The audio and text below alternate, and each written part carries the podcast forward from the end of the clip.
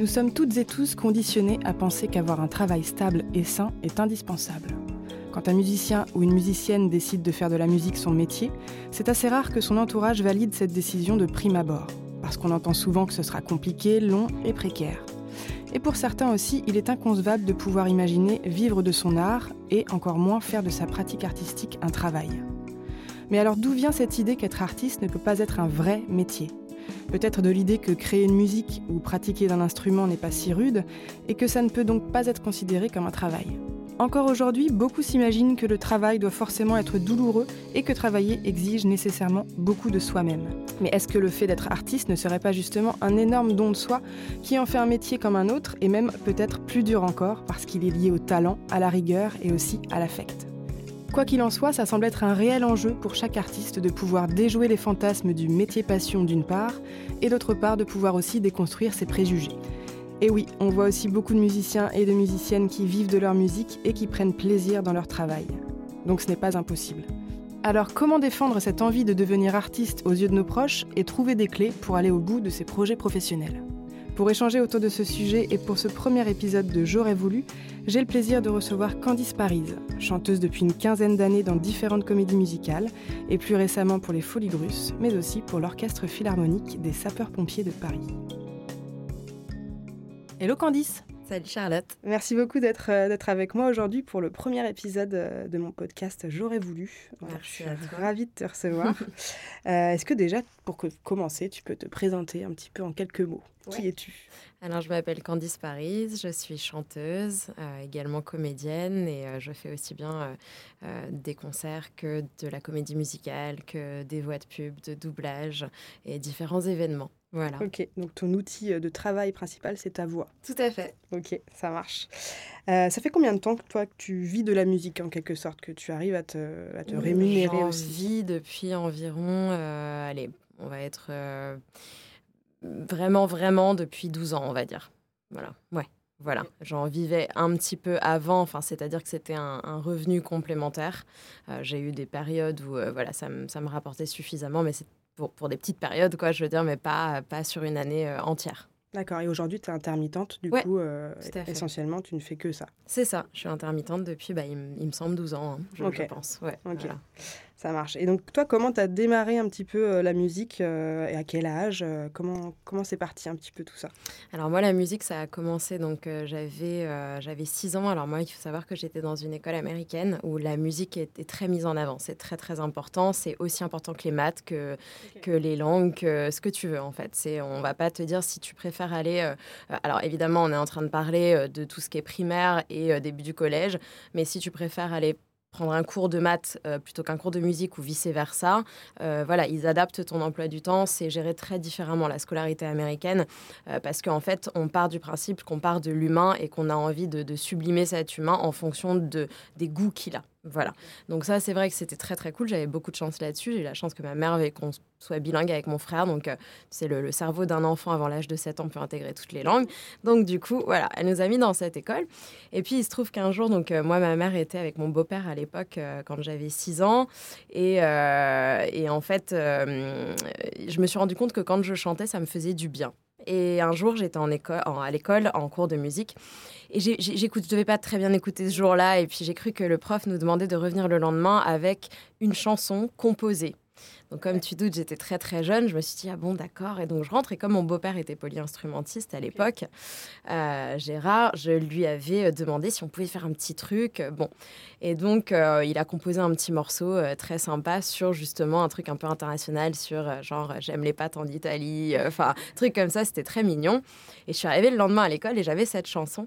Et euh, Chris Chater, mon, prof de musique, me dit euh, Alors c'est super, mais, je vous avais pas demandé de composer, juste de préparer une chanson existante. Et donc c'est resté. Et, euh, et c'est vrai qu'en fait, c'est là où je me suis rendu compte qu'à chaque fois que bah, voilà, je chantais, c'était cool, ça me faisait du bien. J'ai continué comme ça. Et puis un beau matin, ma mère a été vers l'âge de 11 ans à un mariage où elle a rencontré une professeure de gospel. Et elle me dit, est-ce que tu voudrais essayer de prendre des cours avec cette prof? Et donc j'ai commencé moi par le gospel pendant deux ans avec cette prof. Et ensuite, j'en ai rencontré une autre à l'âge de 13 ans, qui est encore ma prof actuelle aujourd'hui, qui s'appelle Angie Casobertias, et qui, elle aussi, était dans le milieu du gospel. Donc c'était vraiment le, le début de ma formation, c'était ça. Et euh, par contre, Angie m'a vraiment formée à la technique vocale euh, pure et dure pendant un an. Je n'ai pas chanté de chansons, j'ai fait que de la technique. Et, euh, et en fait, j'en suis ravie parce que c'est ce qui m'a permis par la suite d'être capable de chanter plusieurs styles différents et de comprendre l'outil du chanteur. Bien sûr. Donc c'est plutôt ta mère qui a initié quand même, qui t'a proposé de prime abord de prendre des cours finalement. Tout à fait. Ouais. D'accord. Ça venait pas forcément de toi, c'était pas forcément. Non, non. Je, en fait, j'y ai même pas pensé. En fait, c'était vraiment pour, pour elle voulait savoir si ça m'intéressait peut-être de, justement d'apprendre et de comprendre un petit peu plus. Donc euh, voilà, ça, ça, a commencé comme ça. D'accord. Et après, à quel moment tu t'es dit, bah, en fait, je veux vraiment faire de la musique mon métier. C'est ça que je veux faire et, rien Alors, euh, bah, du coup, c'est vrai que donc euh, quand j'étais avec cette prof, Angie, enfin encore une fois, je la fréquente encore aujourd'hui, mais de cours en cours, j'en prenais beaucoup, beaucoup parce que justement, ma mère voyait à quel point j'étais assidue. Elle a vu que ça m'intéressait et donc je prenais vraiment à raison de minimum de cours par mois, donc ce qui est, ce qui est beaucoup. Euh, et en fait, je me suis rendu compte qu'en effet, c'était vraiment quelque chose qui me plaisait. Et euh, même si j'avais, j'avais d'autres passions, et notamment l'équitation, euh, bah, à un moment donné, j'étais plus attirée par le chant. Et donc, je me suis dit, bah, autant continuer à se former. Euh, parce que j'aimais beaucoup la comédie musicale et je me suis autant formée euh, au théâtre, à la danse, etc. Bon, la danse, c'était un petit peu moins que le reste. Mhm. Euh, et, donc, un petit peu plus tard, j'ai été dans des écoles de théâtre, j'ai pris des cours de danse et j'ai fait une, une, formation en comédie musicale à Londres, qui a duré un an, qui était pour des gens qui avaient déjà un niveau, justement, en chant, en danse, en théâtre, machin. Et c'était réduit sur un an. Et, et là, vraiment, cette année-là m'a fait prendre conscience que, bah ouais, en fait, je, je, ne voulais faire que ça. Et à la sortie de, de, ce, de cette année, on avait euh, des auditions devant, devant des agents, en fait. Mm. On, est, on était à peu près, euh, c'est ça, une cinquantaine d'élèves. Et là, on passe devant euh, des dizaines d'agents.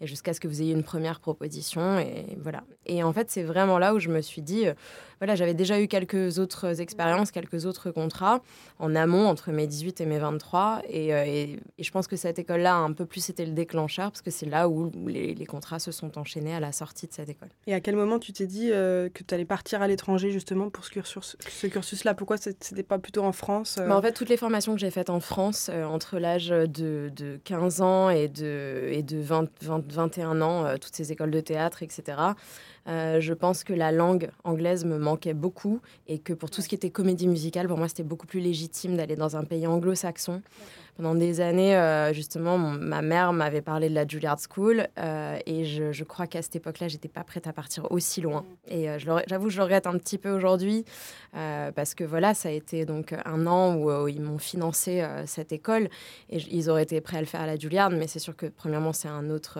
c'est un autre niveau financièrement parlant. Et puis, c'est vrai que peut-être, voilà, à cette époque-là, je me sentais pas prête à partir toute mm. seule aux États-Unis. voilà, et je regrette absolument pas parce que je suis absolument ravie de cette formation. Euh, mais je pense que oui, ça m'a apporté d'être dans un pays où la comédie musicale euh, est légion, en fait. Donc, euh, voilà. Et donc, du coup, c'est quand même le, ce qui a influencé un petit peu ce mouvement à l'étranger, là. C'est plutôt aussi le fait que tu étais déjà dans une école américaine qui, du coup, t'a influencé à partir aussi, et c'est aussi que mon frère vit là-bas depuis qu'il a 17 ans. Euh, donc aujourd'hui, euh, il va en avoir, il va en avoir, euh, il en aura 40 cette année. et donc du coup, bah, c'est vrai que c'est aussi lui qui m'a dit, mais tu sais, c'est vraiment Londres, c'est vraiment aussi fait pour ça. Donc je pense qu'il a aussi un petit peu généré les choses. et puis bah, du coup, j'avais un lien dans le pays, donc c'était toujours agréable. Et puis pas trop loin de la France, etc. Donc ouais.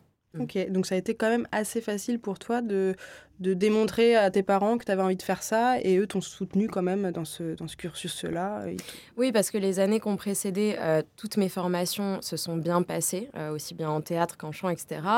Euh, j'ai obtenu des contrats, j'avais fait une ou deux télés qui m'avaient un petit peu fait, fait remarquer, parce qu'à l'âge de 18 ans, je représentais Paris Île-de-France pour la sélection française pour l'Eurovision. Donc je pense que dans leur tête, à un moment donné, euh, ils se disent Ah, bah oui, bon, quand même, elle arrive à se faire remarquer. J'avais fait un contrat de six mois sur un bateau de croisière euh, à l'étranger à 18 ans. Euh, et sur ce bateau, ils m'avaient expliqué qu'ils n'avaient jamais eu une chanteuse en dessous de 25 ans depuis des années. Donc, c'était, voilà, donc plein de choses où je pense qu'ils se rendaient compte que je travaillais dur et que justement il y avait en tout cas une ouverture et si je continue à travailler, ça justement ça ne pouvait pas me desservir. Euh, mmh. euh tu as fait tes preuves en quelque sorte euh, voilà, pour défendre un peu ton projet. Et est-ce que tu as quand même dû te débrouiller un petit peu toute seule au début de ce parcours-là ou est-ce que euh, tu as été accompagnée Ma mère m'a beaucoup soutenue, aussi bien financièrement que dans les contacts. J'ai une mère qui est, qui est très dans, dans, la communication, très ouverte, qui adore parler aux gens. Donc je pense que ça m'a beaucoup aidée parce que bah, voilà, il y a des gens qui sont introvertis et moi, c'est vrai que j'ai des parents qui ne le sont pas du tout, donc, donc ça aide vachement. Euh, donc ça, ça m'a beaucoup aidé. Et, euh, et puis, bah, voilà, quand tu es plus jeune, tu n'oses pas forcément aller euh, vers monsieur ou madame qui peut t'aider. Donc, ouais, elle m'a beaucoup soutenue là-dessus. Et puis là où elle m'a soutenue, c'est que comme moi, j'ai personne dans ma famille qui est dans le milieu de la musique. Mm. Le seul moyen pour moi de faire de la scène depuis l'âge de 13 ans, c'était de faire des concours de chant. Et en France, avant The Voice, etc., c'était un truc qui était énorme. Il y avait des tonnes de concours de chant et seulement dans le sud de la France. Donc, elle venait me chercher à l'école, à la sortie. On roulait de nuit. Elle m'avait installé un matelas dans la voiture. Et on roulait, on faisait le concours et on revenait pour retourner à l'école le lundi. Quoi. Donc, euh, donc ça, ça m'a aussi vachement aidé et permis de pouvoir euh, bah, m'essayer sur scène. Mmh. Et après, euh, donc du coup, tu as, démarré plutôt par l'aspect comédie musicale. Et pourquoi, pourquoi ce choix-là? Est-ce que c'est quelque chose qui a été qui s'est fait un petit peu de fil en aiguille au fil des rencontres, ou est-ce que c'était vraiment une volonté pour toi de démarrer par, par ce type de, de spectacle finalement? Alors, j'ai toujours aimé les comédies musicales. Ma grand-mère euh, m'a emmené voir euh, voilà, toutes les comédies musicales françaises, euh, que ce soit Les Dix Commandements, Notre-Dame de Paris, Roméo et Juliette, etc. etc. Et j'ai toujours trouvé ça super. Et c'est vrai que j'aimais beaucoup le répertoire parce que c'est quelque chose qui correspondait à ma voix. Ou c'est vrai que j'ai été formée aussi à une technique où on, a une, une, largesse de possibilités avec ce qu'on nous enseigne. Et du coup, voilà, je trouvais que c'était cool. Ça, ça, ça permettait de faire plein de choses vocalement. Et puis, j'aimais beaucoup l'interprétation liée à ces chansons, à ces textes, parce que tu interprètes au final des, textes écrits dans une situation jouée. Donc du coup, je trouvais ça super intéressant et, je trouvais que ça, me, permettait un challenge, un vrai challenge en fait, de pas juste seulement être sur scène à interpréter une chanson euh, sans rien faire d'autre en plus. Ça paraît idiot comme ça, mais je, crois que j'avais besoin de plus de challenge. Et, euh, et du coup, je me suis dit qu'en faisant cette formation, j'allais savoir si j'étais vraiment sûre que c'était ça qui me correspondait. En effet, ça m'a beaucoup plu parce que parce qu'il y a tout le temps cette, excitation, cette pression euh, positive, hein, bien sûr, parce qu'il faut savoir que le stress, on le sait très bien, se positive à un moment donné. Et, euh, et je, je me suis dit que c'était quelque chose qui me plairait beaucoup d'interpréter des rôles différents, de pouvoir être dans des, costumes différents, des, des, interprètes, des personnages. Et, euh, et aujourd'hui, c'est vrai que bah, ça manque un petit peu parfois, mais ça a été, ouais, ça a été beaucoup, beaucoup de spectacles qui m'ont permis d'interpréter plein de choses différentes. Quoi. Et est-ce que, c'est, en ton sens, est-ce que ça a permis aussi euh, de, d'ouvrir un petit peu ton, ton, réseau, un petit peu, le, réseautage? On parle beaucoup de réseautage dans la musique. Est-ce que ça t'a permis d'ouvrir un petit peu ton carnet d'adresses euh, Ou est-ce que tu penses que ça aurait été différent peut-être si tu avais démarré par d'autres euh, types de, bah, je pense que quand tu fais de la comédie musicale, tu te retrouves dans des troupes qui sont au minimum à 10 personnes. Et vraiment, je parle au minimum. Moi, j'ai toujours été dans des troupes où on était 60. Hein. Donc, euh, en parlant euh, des chanteurs, des danseurs, des techniciens.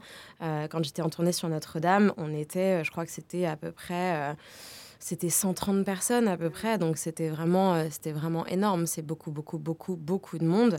toutes les grosses comédies musicales comme ça, et c'est vrai que bah, toutes celles que j'ai été voir, j'ai eu la chance de les faire, et tu te rends compte à quel point en fait, euh, c'est vraiment une usine à gaz, quoi, vraiment. Et, euh, et en effet, du coup, tu rencontres tout type de milieu, les danseurs, les techniciens, mhm. les producteurs, euh, les gens qui font euh, le marketing, euh, la promo, l'attaché de presse, etc. Donc forcément, tu crées des liens et ces personnes t'en présentent d'autres, etc. Et moi, j'ai tout... ça, c'est quelque chose aussi que ma mère m'a appris, c'est que c'est très important d'entretenir ce réseau. Et des fois, c'est tout simplement parce que tu as des coups de cœur pour la personne. C'est pas, il n'y a pas seulement l'intérêt professionnel. Moi, j'ai rencontré plein de personnes fantastiques où il y en a, je travaille jamais avec eux, alors qu'ils sont dans mon domaine, mais voilà, c'est des personnes humainement qui sont passionnantes et qui sont voilà, qui ont cette motivation permanente dans leur travail parce que tout ce qui est lié, je pense, au, monde du spectacle, euh, il y a cette notion de passion qui est euh, évidente. Donc oui, le, fait d'avoir fait des comédies musicales te permet d'avoir un réseau plus large, plus vite peut-être. Mais après, il y a un autre réseau qui est tout ce qui est musique pure et dure. Là, par contre, alors là, moi, je suis larguée. Enfin, en tout cas, j'ai beaucoup, beaucoup moins de contacts. D'accord. Et tu parlais tout à l'heure des agents que tu as pu rencontrer à l'issue de ton, de ton cursus, du concours, etc. Est-ce que toi, tu as été accompagnée par un agent ou est-ce que... Alors moi, j'ai été accompagnée par un agent pendant un an, donc à la sortie de, de, ma, de mon école. Et ensuite, en fait, bah, elle me proposait pas suffisamment de choses. Et moi, j'avais l'habitude de moi démarcher moi-même parce que c'est ce que je faisais depuis toujours. Parce que si, en fait, si on va pas venir te chercher, hein, si tu ne démarches pas, euh, voilà, si personne te connaît, ça, ça se passe pas comme ça. Et donc, du coup, au bout d'un moment, bah, je lui ai dit que bah, voilà, c'était peut-être plus la peine. Euh, bon, c'est grâce à elle que j'ai passé l'audition de Notre-Dame. Et ensuite, après Notre-Dame, bah, c'est comme ça que j'ai eu Roméo, que j'ai eu les Dix Commandements, que j'ai eu plein d'autres spectacles. Parce que bah, ensuite, tu commences en effet euh, à être dans le en fait. Donc les gens savent que tu as fait ceci, ceci, cela. Mais par contre, euh, j'ai préféré reprendre les choses en main, entre guillemets. Alors, c'est pas toujours bien, il y, a des gens qui le critiquent et je suis d'accord parce que ça te permet de te concentrer que sur toi, sur l'artiste, que de ne pas gérer, euh, euh, bah voilà, que ce soit les envois de mails, les CV, les photos, aussi pour les prestations, bah, les devis, etc. etc. Donc, c'est vrai que ça te, ça te prend beaucoup d'espace, mais voilà, j'avoue que j'ai choisi de faire comme ça à aujourd'hui. Ok. Et donc, du coup, euh, ça, c'était automatique. Le fait d'avoir un agent, c'était automatique à l'issue de, ton concours? Pas du tout. Malheureusement, pour on en était voilà, à 40 cinquantaine, il y en a 5 qui n'ont pas eu de proposition. Voilà, donc ça, par contre, c'est plus difficile. Les agents viennent pour faire du repérage euh, au moment de. Ok, ça marche.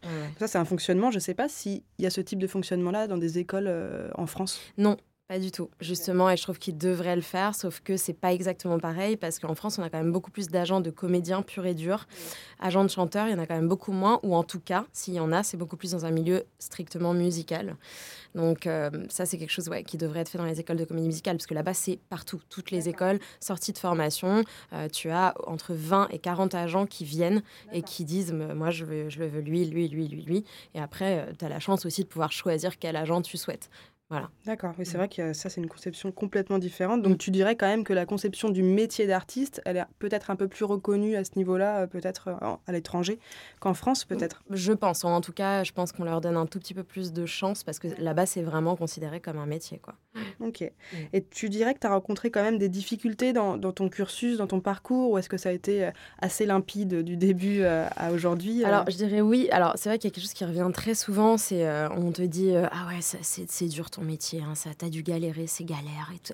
Alors, j'ai du mal à écouter ça parce que, en fait, à un moment donné, oui, c'est dur. C'est, certes, c'est dur, mais moi, je pars du principe que si on se bouge les fesses et qu'on travaille et qu'en tout cas, on, se donne tous les moyens pour, euh, après, c'est, pas pour ça, c'est pas parce qu'on fait tout ça que ça fonctionne, mais au moins, on, se donne les moyens et on se donne des clés. voilà. Donc, non, certes, ça n'a pas été simple. Euh, en plus, moi, une période de ma vie, j'avais énormément de poids en plus, j'avais 25 kilos de plus. Donc, on est aussi dans une société à aujourd'hui surtout en comédie musicale, où si tu ne corresponds pas aux critères, tu peux chanter le mieux du monde, si tu ne corresponds pas à la jeune première, etc., tu ne seras pas prise. Donc ça, ça a aussi été quelque chose qui a été euh, assez difficile parce que bah, du coup, j'ai compris ça, en fait, quand j'étais plus jeune. Et donc, voilà, j'ai fait un régime, je, me suis vue sur scène, je me suis dit, ah bah oui, en effet. Alors, je sais qu'en écoutant ça, il y a certaines personnes qui vont se dire, les dictats de la société, euh, euh, toutes les choses, voilà, c'est pas bien de penser comme ça, et le, le body positive, machin, tout ça. Mais malheureusement, ça n'existe pas. En fait, dans le milieu de la comédie musicale, tout ça, ils en ont rien à faire. Il faut que tu correspondes à un rôle physiquement, vocalement, etc. etc. Donc ça, ça a été euh, quelque chose de, pas forcément évident. Après, comme tu disais, si on n'a pas forcément un agent, eh ben, il faut en permanence relancer, il faut en permanence euh, démarcher plein de choses. Euh, voilà, passer des castings très, très, très réguliers, où en général, tu as un oui une fois sur 80, mais il faut jamais lâcher. Je me souviens, j'avais rencontré un, quand, quand j'avais fait The Voice à l'époque, il y avait un, un jeune homme qui avait 20 ans et il se trouve que euh, je m'étais retrouvée avec lui dans cette saison. Et quelques mois plus tôt, j'étais jury pour son année de formation de comédie musicale. Et il chante super et tout. Mais il se trouve que voilà, il a été éliminé à, la même étape que moi. Et euh, il m'a dit, euh, moi de toute façon, c'est nul, j'en ai marre, j'arrête. 20 ans. Je lui dis, mais tu te rends compte, c'est pas possible. Tu peux pas dire j'arrête alors que ça fait à peine un an que tu essaies. Il y a des gens qui essaient pendant 3, 4, 5, 10 ans. Il y a des gens qui ont eu des rôles ou des postes ou des choses au bout de 10 ans, des fois, quoi. Et maintenant, ils sont, ils sont ravis. Mais euh, des fois, ça n'arrive pas tout de suite, quoi. Donc, euh, il faut, il faut jamais lâcher, je pense. Mmh faut être persévérant, motivé, et le talent ne fait pas tout, effectivement. Je pense que le travail est important aussi, la rigueur. Mhm. Et euh, est-ce que tu dirais qu'aujourd'hui, tu as, réussi à atteindre une certaine stabilité dans ton métier, ou est-ce que c'est encore difficile Est-ce que c'est quand même euh, long, euh, précaire Voilà, tous les préjugés qu'on peut entendre, les idées reçues qu'on peut entendre, mais qui sont quand même véridiques aussi. Alors, une stabilité, oui et non, parce qu'en fait, tout dépend de tes objectifs. C'est-à-dire, euh, moi, je ne sais pas euh, combien tu payes ton loyer, combien tu mets pour partir en vacances, combien tu as de crédit. De... Voilà. En fait, la barre est différente. Euh, elle n'est pas au même endroit. Le curseur n'est pas au même endroit pour tout le monde. donc, en fait, on gagne jamais la même chose tous les mois. Donc ça, c'est aussi quelque chose qui fait varier énormément. Il y a des mois où tu vas beaucoup plus gagner, d'autres beaucoup moins. Donc tu es en permanente recherche de dates parce qu'on a aussi envie de toujours plus. Enfin, moi, je fais partie de ces gens, en fait, ça me fait plaisir euh, bah, de faire des cadeaux, de voilà, faire des vacances de temps en temps, des choses. Donc, euh, bah, forcément, tu as toujours envie de plus. Donc, quand tu as des mois où tu es au minimum du minimum, bah ouais, c'est chiant parce que tu sais que ça ne va correspondre qu'à ton loyer ou à quelques sorties, etc. Après, donc, stabilité, oui, parce que euh, de par ce réseau, je, je sais quoi faire si jamais vraiment un jour je me retrouve sans contrat longue durée. Là, depuis trois ans, je suis au Folie Grusse sur un contrat longue durée en tant qu'intermittente. Euh, mais à côté de ça, je, ne fais pas que ça, par exemple. Je pense que ça conviendrait à beaucoup de monde d'être sur un contrat longue durée et ne rien faire d'autre à côté. Moi, je sais que j'aime faire des choses à côté, donc je vais toujours aller rechercher des événements, euh, des, choses qui peuvent être intéressantes, qui peuvent aussi euh, permettre une visibilité ou ouvrir une autre porte pour autre chose. Donc oui, à ce niveau-là, j'ai une stabilité évidente, mais le jour où je serai plus au Foligrus, euh, bah, je serai peut-être pas sur un contrat longue durée, je ne sais pas. Mais ce qui est important, c'est toujours générer des choses pour pour l'avenir, en fait. Bien sûr. Donc, être, dans l'anticipation, pardon, euh, euh, en permanence, finalement. Et est-ce que, euh, finalement, en fait, le fait d'accepter beaucoup de, beaucoup de contrats, de, de, faire une multitude de, de projets en simultané, est-ce que ça retire pas un petit peu de ta passion, finalement? Est-ce que le, le, côté professionnel n'altère pas un petit peu la passion que tu as pour la musique? Non, parce que j'ai toujours été quelqu'un qui aimait la diversité et je m'ennuie vite dans un seul et même truc. Donc euh, j'avoue que je, c'est peut-être aussi moi qui recherche plein de choses comme ça et c'est peut-être pas bien non plus. On me l'a aussi reproché de me dire tu t'éparpilles trop. Mais, euh, mais j'avoue que, que j'adore euh, rencontrer de nouvelles personnes, fouler de nouvelles scènes, aller dans de nouveaux pays, nouvelles villes. ne serait-ce que la France, la seule fois où j'ai, j'ai pu faire une tournée en France avec Holiday on Ice, j'étais mais aux anges parce que je découvrais mon pays et j'étais euh, j'étais hyper fière de pouvoir euh, fouler tout plein de scènes différentes dans un spectacle en plus que j'adorais. Donc euh, non, je, je, je pense pas. J'ai pas perdu la passion. Par contre, on devient plus sélectif. voilà, il y a des choses que j'accepte plus, ou j'ai pas envie de faire d'efforts particuliers, ou je me dis bah peut-être que moi je vais pas le faire, mais peut-être que cette personne ça l'intéresserait, quelqu'un qui est peut-être plus jeune ou quelqu'un voilà qui, qui où c'est plus adapté à, à, cette personne en l'occurrence. Ça m'est arrivé plein de fois de dire bah, moi je peux pas le faire, est-ce que ça t'intéresse? Voilà, juste peut-être être plus sélectif. Voilà. Et justement, tu dis euh, quand tu réponds au téléphone, etc. Est-ce que euh, c'est pas compliqué à gérer aussi la sursollicitation parfois Le fait de devoir euh, être tout le temps disponible au moins pour répondre aux propositions, pas forcément de façon positive, mais au moins être disponible pour montrer que bah, tu es, là et que tu es toujours dans le game en quelque sorte. Est-ce que c'est pas un peu difficile c'est un petit peu compliqué, bah, notamment depuis, depuis l'événement que j'ai fait le 14 juillet. Et ça, c'est vrai que ouais, c'est un petit peu compliqué. Il y a des moments où je saturais un peu. Alors, c'est pareil, c'est un peu antinomique, je, je me plains absolument pas. Mais c'est vrai qu'il euh, il y a des moments où toi, en tant qu'artiste, tu dois te concentrer sur l'apprentissage de tes chansons, ta performance, euh, tous ces détails-là importants. Et à côté de ça, bah, tu as des devis à gérer, des propositions de répertoire, euh, des, des, VHR, que ce soit hôtel, train, etc., etc. Alors cette année et les deux dernières années, j'ai des gens qui m'ont aidé, en l'occurrence pour les devis, mais ça n'empêche que pour faire un devis, il faut que toi, tu prépares tout en amont pour leur expliquer ce que tu souhaites. Donc ça, et puis oui, en effet, répondre au téléphone, et puis gérer aussi, quand tu fais, tu le sais très bien, une captation vidéo ou audio, bah, tu dois avoir l'ingé son, euh, le caméraman pour expliquer ce que tu veux, ce que tu veux pas, re-regarder les choses. Voilà, donc en fait, on est une petite entreprise. Voilà, c'est euh, ça. Il faut, je pense qu'il faut juste bien s'organiser. Et, euh, et donc, moi, en l'occurrence, je suis pas maman, mais euh, c'est vrai que tu dois gérer pour certains bah, ta vie de famille, ton hygiène de vie. en l'occurrence, quand tu fais de la comédie musicale, tu peux pas te permettre d'avoir une hygiène de vie pourrie, pas faire de sport, manger n'importe quoi, etc. Donc ouais, il faut trouver un, équilibre et, et bien bien s'organiser, je crois. Et tu disais justement, euh, bah alors tous ces sujets-là, ça va être des sujets d'autres épisodes du podcast, mhm. justement, l'hygiène de vie, etc. Et en fait, ça, ça, ça sort un petit peu de l'idée que tu disais à l'instant, je me plains pas, en quelque sorte. Alors, est-ce que tu as ressenti quand même à certains moments que tu n'avais pas le droit de te plaindre parce que justement, tu as un métier magnifique, que tu prends du plaisir, que tu vis de ta passion, etc.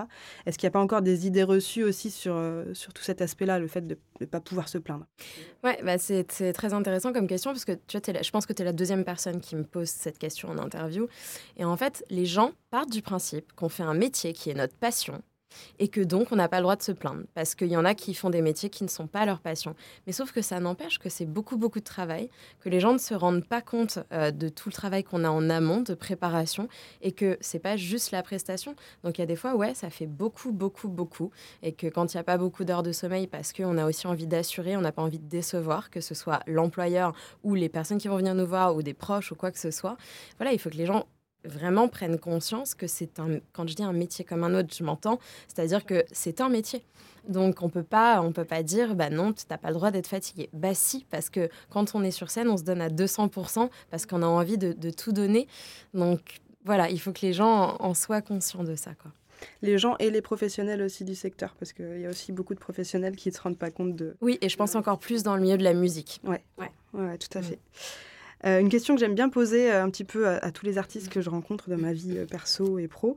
Qu'est-ce que tu ferais comme métier si tu n'étais pas euh, chanteuse professionnelle C'est drôle, j'étais en train d'en parler avec un ami juste avant et moi je suis passionnée de gastronomie et euh, j'aurais adoré être euh, bah, pendant le Covid, ça, je pense que ça nous a tous traversé l'esprit de qu'est-ce qu'on allait faire si on n'allait plus pouvoir monter sur scène, qu'est-ce qu'on ferait et j'aurais adoré, je pense, être dans le milieu de la gastronomie, que ce soit dans le milieu événementiel lié à la gastronomie ou en tout cas mettre en avant notre le patrimoine gastronomique français. C'est quelque chose qui me tient énormément à cœur. Je suis, je suis passionnée, j'ai beaucoup d'admiration pour les chefs, pour les pâtissiers, pour les boulangers, voilà, pour tous ces métiers d'artisanat incroyables qui eux aussi euh, demandent un, temps infini où ils, ont, ils sont au, boulot du matin au soir et ils se donnent corps et âme. Donc euh, ouais, j'aurais, je pense que j'aurais adoré faire ça et peut-être qu'un jour plus tard euh, dans ma vie, j'aurais peut-être un, petit lieu où ouais, voilà, pour, pour justement mettre en avant les bons produits français. En tout cas, c'est top d'avoir une idée déjà de, ce qu'on pourrait faire si on n'était pas artiste parce que tout le monde n'a pas la réponse à cette question. Euh, et pour terminer, peut-être euh, une dernière question. De quoi es-tu la plus fière sur l'ensemble de ton parcours? Quel est le projet ou, ou le, le je sais pas, l'événement qui t'a rendu la plus fière? Je sais pas si. Alors, c'est pas que de la fierté. Si on, Un seul événement, c'est ça qui. Ou plusieurs, si tu n'arrives pas à choisir, ça peut bah, Ouais, c'est très difficile, très, très difficile de hein. choisir. Mais, mais je vais citer peut-être ce qui m'a rendu fière, ou en tout cas ce qui a, ce qui a généré vraiment des, de vives émotions chez moi. Je peux absolument pas nier que là, le 14 juillet 2022, c'est euh, c'est juste exceptionnel. C'est une fois dans la vie, ça n'arrivera jamais. Je ne sais même pas si ça arrivera à nouveau, à nouveau de cette manière. Euh, c'était incroyable et ce qui m'a beaucoup, beaucoup, et je suis émue à chaque fois que j'en parle, mais, mais ce, qui, euh, ce que je retiendrai toujours, c'est que pour moi, c'est quelque chose d'important parce que j'avais un, grand-père qui était euh, très attaché à tout ce qui était militaire, etc., et que voilà, qui était très lié à tout plein d'aspects, euh, euh, voilà, politiques, etc. Et euh, il aurait, je pense, été extrêmement fier de me voir là. Et c'est surtout que j'ai euh, donc euh, bah, sa, femme, ma grand-mère, qui regarde le 14 juillet depuis qu'elle est que ça existe, quoi. Donc, je veux dire, elle, elle ferme les portes, elle éteint tout, personne ne doit l'appeler, elle est devant son poste. et d'avoir, bah, voilà, et donc d'avoir pu emmener ma grand-mère dans la tribune présidentielle le 14 juillet pour moi, c'était incroyable. Et j'ai eu ce moment, je m'en souviendrai toute ma vie, le petit moment où je ne chante pas pendant la Marseillaise, où je l'ai cherchée et je l'ai pas vue, mais je me suis dit, elle est là, c'est fou, elle a 92 ans, elle est là, quoi. Donc, enfin, 91. Et donc voilà, donc ça, ça m'a vraiment beaucoup touchée. Et euh, donc ça, c'est évidemment un, événement incroyable.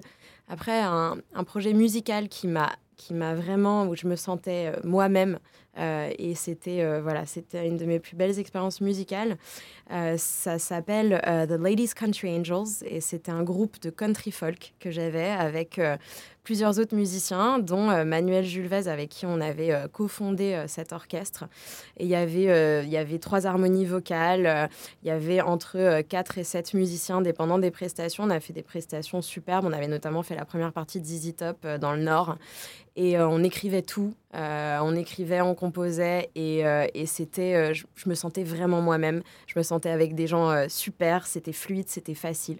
Et j'étais triste que ça s'arrête. C'était un petit peu aussi en termes de logistique, parce qu'ils habitent tous dans le sud de la France. Donc c'était moi une période où je montais et c'était compliqué.